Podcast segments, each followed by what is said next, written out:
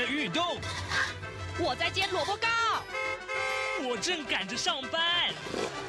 哦，我要赶着去上课啦。这个时候，我们都在听夏志平制作主持的《早安台湾》。早安台湾带给你最热门的时事访谈，最感动的人物专访，最直接的民意表达。对，让我们一起收听《早安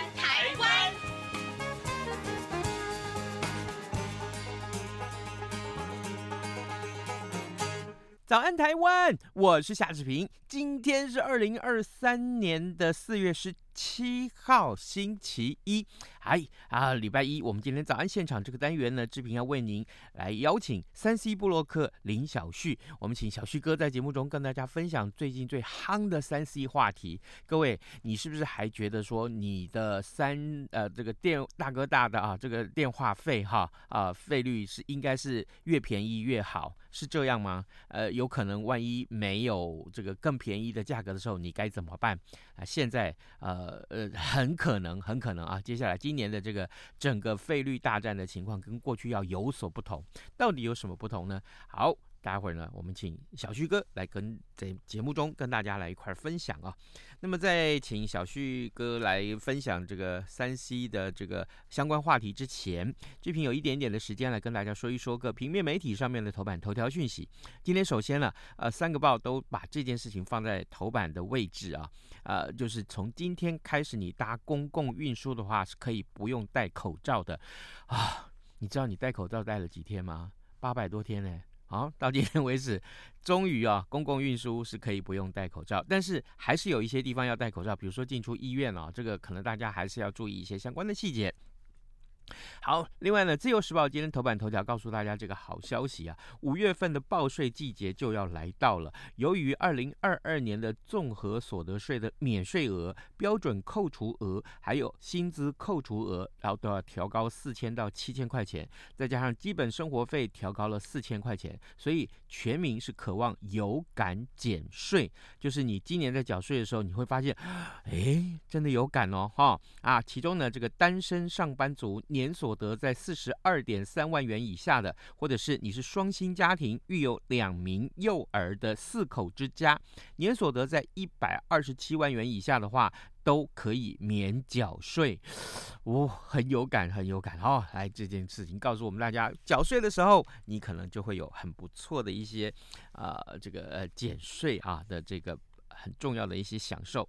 那联合报的头版头条告诉我们，乡民团保流标频传，这是怎么回事呢？新冠肺炎的疫情虽然已经逐渐远去了，但是由于防疫保单让保险业惨赔啊，于是乎号称数名保险的乡民团保受到了波及。那中低收入户跟弱势者恐怕会受到冲击。全国有很多个乡镇市区公所，他利用各式的回馈金啊，替民众来办理。团保。团体保险了啊，但是呢，保险业者他评估没有利润或者利润很低，所以根本就没有意愿去投标。啊，有的乡镇市啊，这都提高了保费，降低保额啊，勉强能够续办。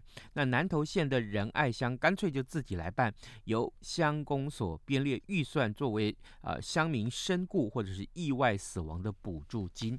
啊，这件事情也是这个呃新冠肺炎的疫情啊，所带来的一些相关效应。那另外，《中国时报》头版头条为大家关注是政治话题啊。国民党的二零二四总统候选人的征召时间还未定。那，党主席朱立伦昨天重申，一定会征召最强的候选人，务请团结一致，团结胜选。啊，这个党内的公认的最强母鸡，也就是新北市长侯友谊，他昨天清晨主持这个铁道马拉松接力赛的鸣枪起跑仪式，他就被问到了，说：“哎，那这个总统提名的征召作业那怎么办？”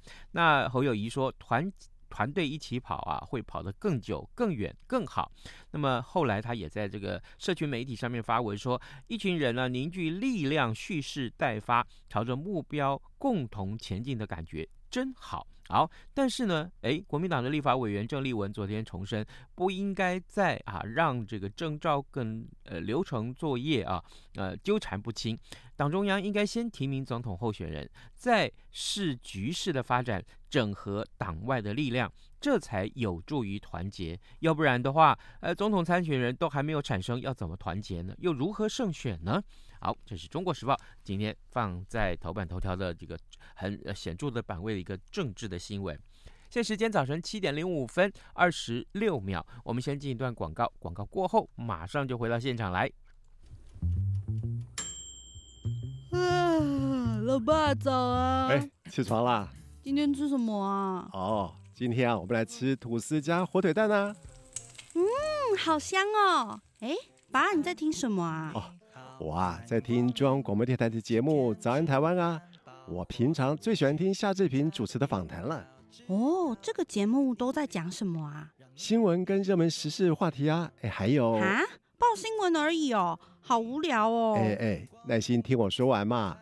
早安台湾的节目内容不只是这样哦，除了每天最新的新闻内容，还会邀请各界的专业人士、学者来分享他们的见解哦。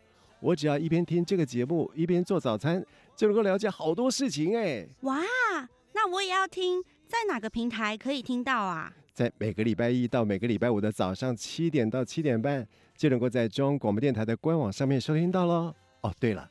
在 Sound On、Spotify 这一些 Podcast 的平台上面也能够听得到哦。哇哦，老爸你很潮哎！对呀，Podcast 上面就能听到，也太方便了吧？哎，什么味道啊？哦，老爸，我的早餐烧焦了啦！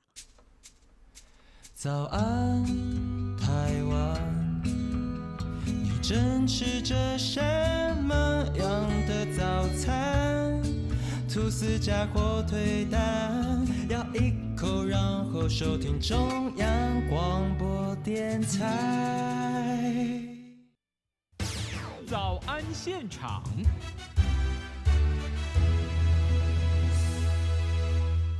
这里是中央广播电台台湾之音，您所收听的节目是《早安台湾》，我是夏志平。此刻时间早晨七点零七分二十四秒啊，各位啊，哎，这个电信的这个资费一定是你所关注的话题，因为你每个月都要缴大哥大这个呃电信的通话费，对不对？好，台湾的电信产业啊，在二零二二年传出呃远传要跟亚太合并，那台湾大哥大则会跟台湾之星进行合并，哎。这代表在不久之后，台湾会再次回归电信三雄。本来是这个战国五强了哈，现在变成又变成三雄的时代了。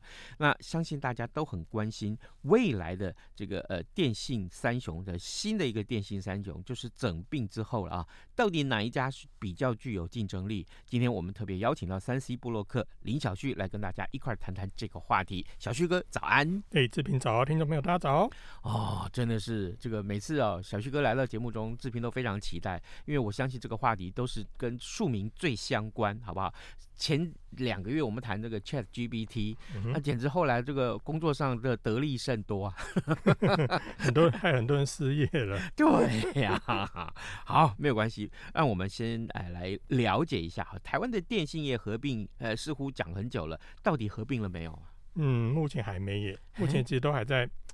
还在讨论或者是还在整顿的阶段哦，因为从去年的呃二月份提出之后，一直到三月份他们来送件嘛，嗯，那这将近一年的时间，才终于在今年一月份的时候，NCC 终于宣布有条件的开放给，就是刚才所提到的远传并亚太，台湾大哥大并台湾之星，那有条件的。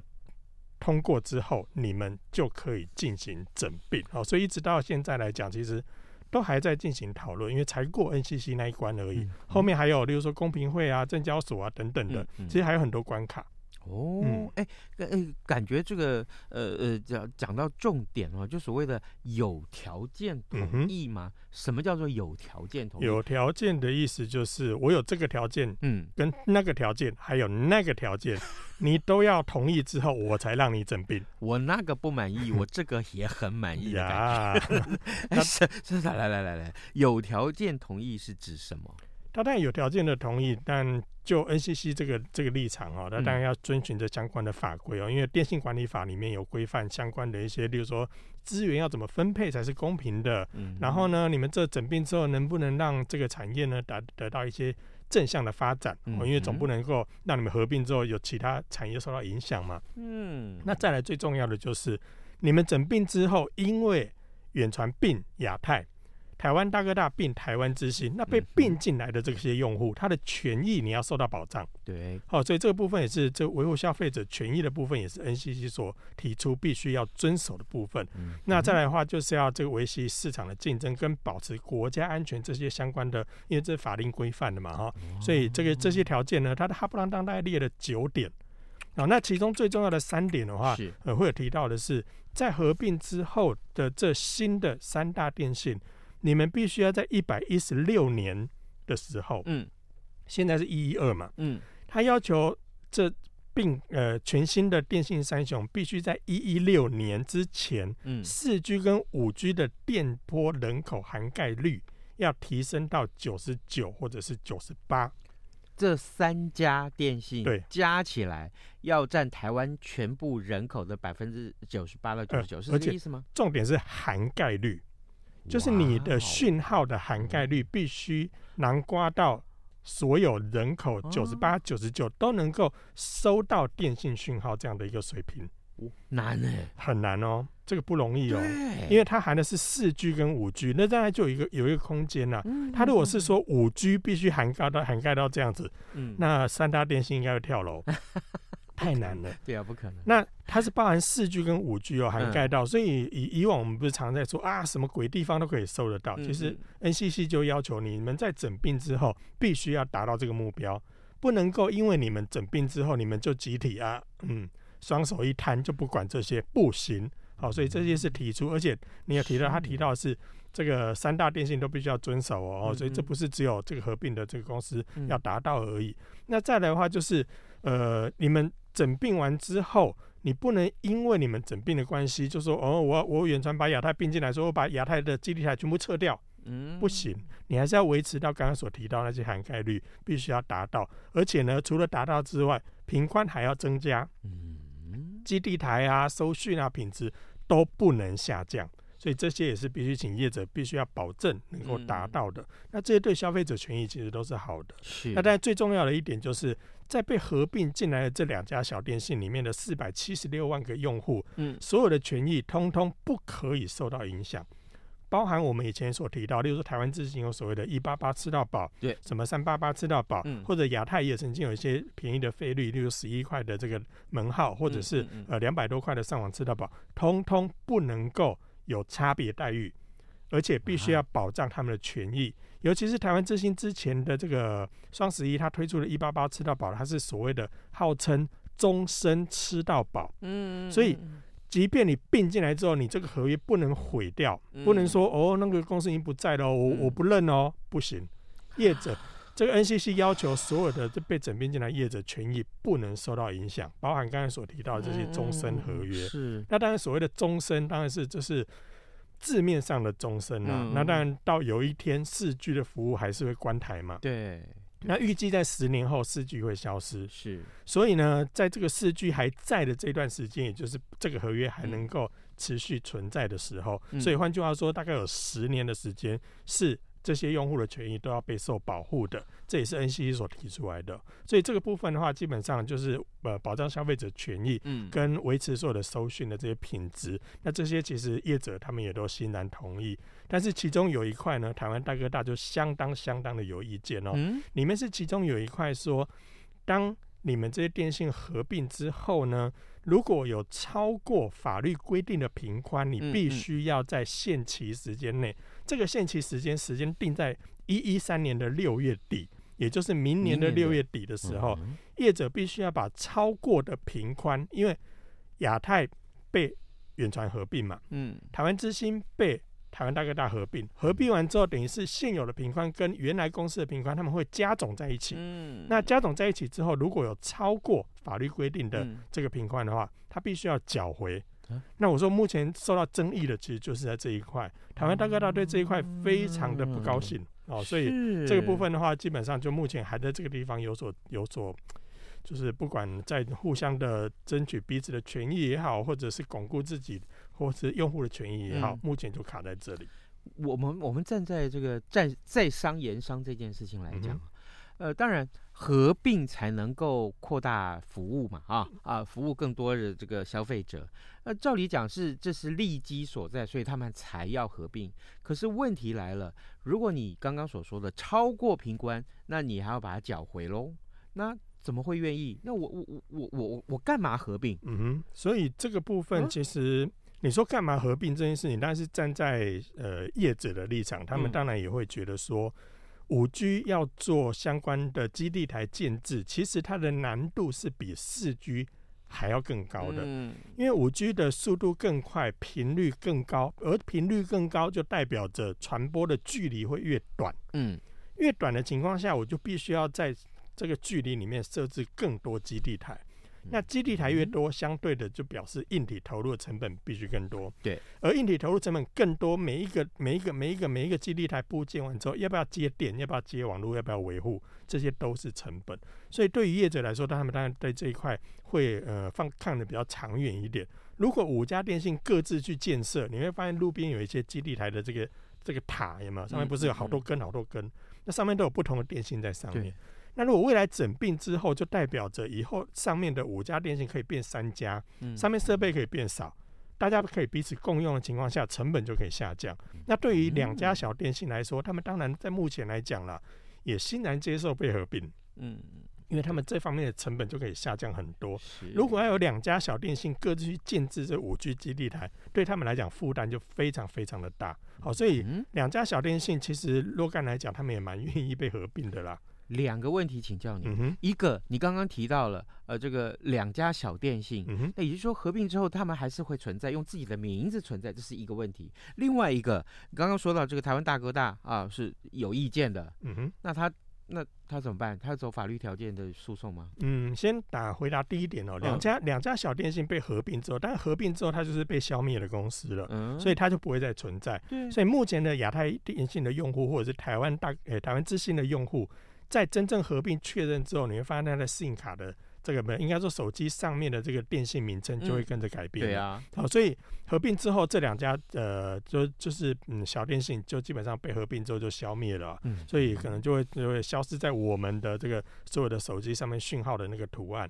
那另外一个问题说，台湾大哥大对这方面不满意，确实啦，他的不满意不只是口头说说，他还在上个月三月十七号的时候，他正式的对。台湾高等行政法院，然后正式对 NCC 提起行政诉讼啊，这怎么回事？他对这一块，我刚才说嘛，他对这块非常不满意，说我必须要把超过的频宽缴回去。嗯嗯嗯、对，但是他非常，我说他非常不高兴的地方就是，你要我缴回去，站在法律上我同意，嗯，嗯但大家要公平啊，嗯，你要我缴回去，可是另外两家也有部分的频段是超过的，你却。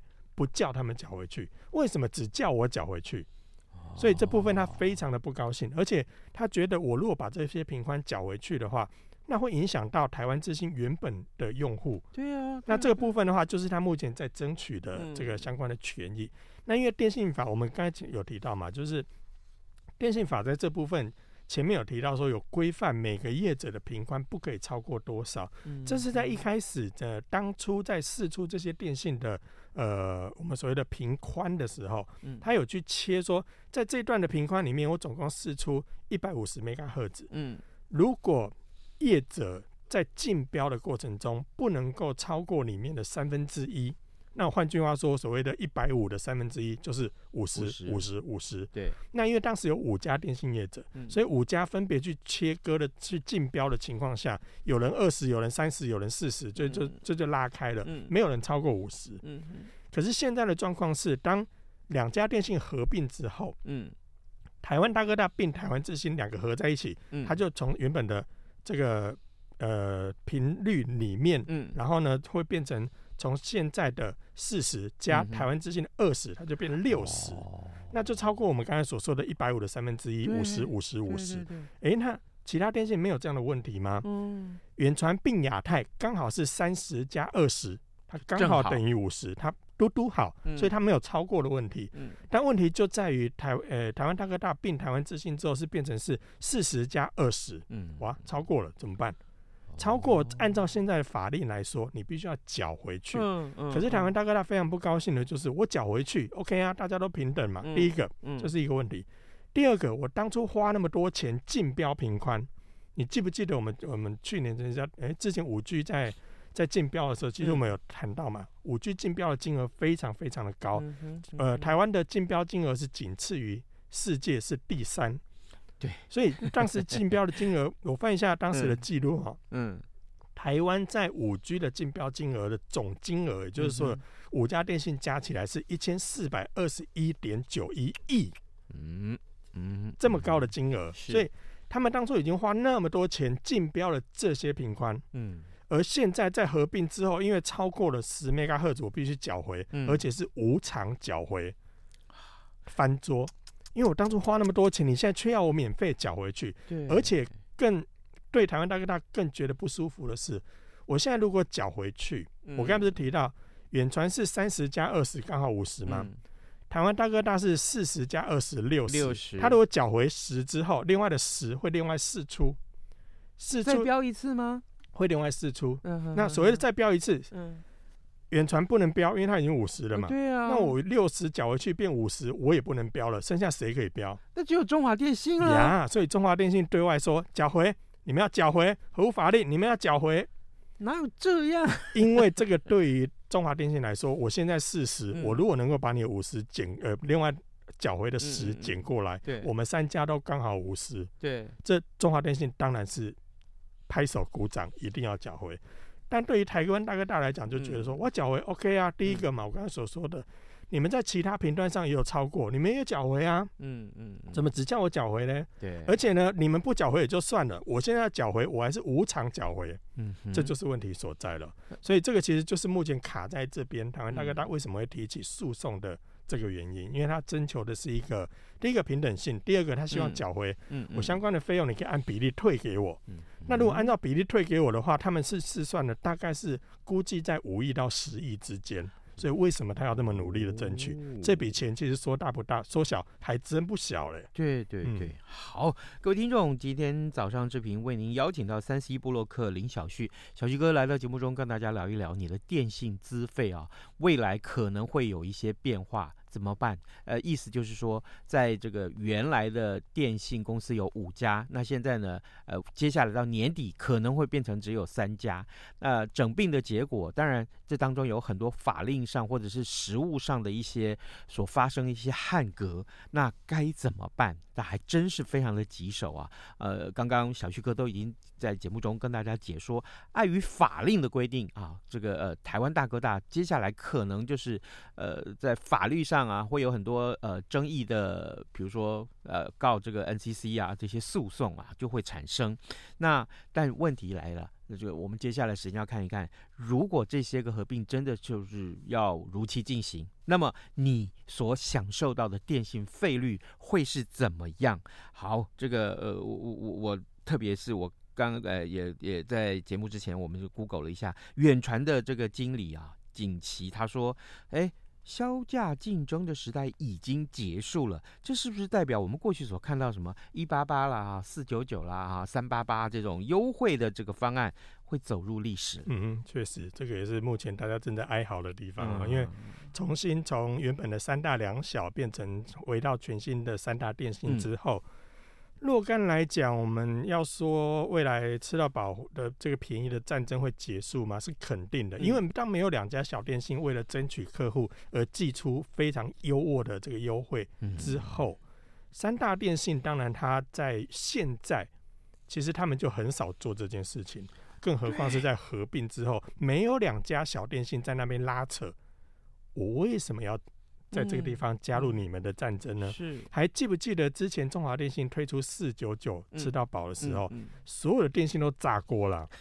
老大哥带头把这个价格降到四九九，他们跟不跟？对，所以当时大家还记得那个四九九之乱，就是这个主要的原因。对，所以之后中华电信再也不敢推出这个费率，嗯即便有，也是默默的来，也是所谓的默默的来，就是当初那些四九九的，也时间到了。嗯我就私底下偷偷问你，你要不要续约？嗯。你如果续约，我就维持原来的给你，但是他维持旧的，新的我就不收了。嗯。好，所以这些比较优惠的这个资费，其实目前来讲已经消失了。是。那我目前去看台湾大哥大跟远传电信他们的资费呢，嗯嗯。所谓的四 G 吃到饱的部分哦，其实目前来讲也都是四九九吃到饱，但是限速在二十一 M，它并不是全速的吃到饱，所以若干来讲也比相较以前的四九九吃到饱没有限速度来说，其实也限缩了。嗯那如果要不限速度吃到饱的四 G 的话，目前的话都要五九九起跳。是所以在目前来讲，你说未来会不会有这些便宜的资费？嗯，当然应该机会不大了啊。嗯哼以目前来讲的话，现有三大电信的资费都已经设定一个门槛条件在那边，四九九我也有可以给你吃到饱，但是我限你的速度变慢。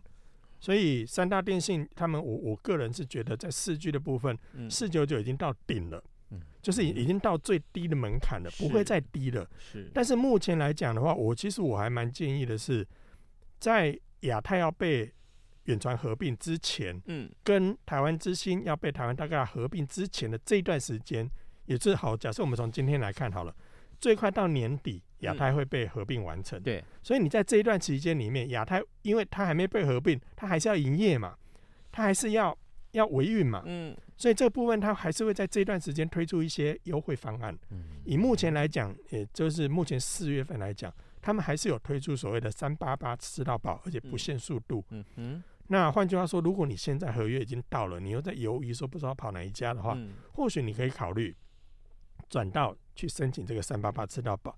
等年底被合并的时候，它就会跑到远传去，那它就可以进而有点像是升级的概念。所以这个时候，其实你可以趁趁着这个目前两大电信还在的时候，嗯若干来讲还是有推出一些优惠方案，你可以趁现在去申请。那当然，台湾之星也是了，对嗯只是台湾之星目前因为台湾大哥大还在争取的这个过程，嗯我们还不知道它什么时候会完成。嗯嗯，那但是大家要考虑到，可能你家附近，呃呃，远传不太行哦，啊，或者是台湾大哥大不太行，或者中华电信不行哦，哦，对，啊，当然，因为每个人居住的地方不一样，收讯品质也不一样嘛，所以当然你在申请之前，你还是要考量一下你住家附近哪一家电信讯号会是最好的。嗯那那你会建议现在干脆直接转五 G 吧？可以吗？我我不建议，啊，为什么？因为我自己都没转了，我我没有我我没有资格叫大家转了，我自己都没跳了，我怎么可以叫大家跳坑呢？因为它还没有完全部件完成。第一个当然是啦，嗯因为从我家打开手机，我家收不到五 G，那我干嘛申请啊？那如果我走出去外面，我能够收到五 G，但是除非我用的很频繁，嗯不然以现在的五 G 资费来说，嗯我我我为什么不申请的主要原因是，第一个五 G 资费比较贵嘛，嗯，对，那比较贵的情况下，它又限制流量，嗯嗯，它限制流量，在目前来讲，可能限制，例如说二十五、二十五、二十五 G，嗯或者是二十一 G，还有还有一些电信是只有十八 G。嗯嗯嗯对我来讲，其实我我认真讲啊，我每个月的流量其实连十二都没超过，所以理论上我去申请那个对我是没有影响的。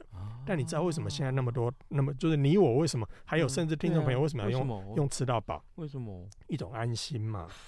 我怎么知道我什么时候会超过呢？更何况是是我没有超过，因为我经常在办公室或在家里，我有 WiFi 嘛。是可是有些人他家里可能不见得有 WiFi，或者是他经常都在看影片，他流量可能就很高。嗯像我儿子在学校，他每个每个月是五六十 G 的流量，嗯，所以你说知道宝贝他哇们重不重要？很重要啊。那五 G 因为有限缩流量，嗯它限缩流量也就罢了，但是它超过了这个流量之后，它会降速。例如说，他给你二十五 G，嗯可是超过之后它会降速。嗯如果降速对我来讲，它如果降到四 G，OK，、我接受。嗯哼可它不是啊。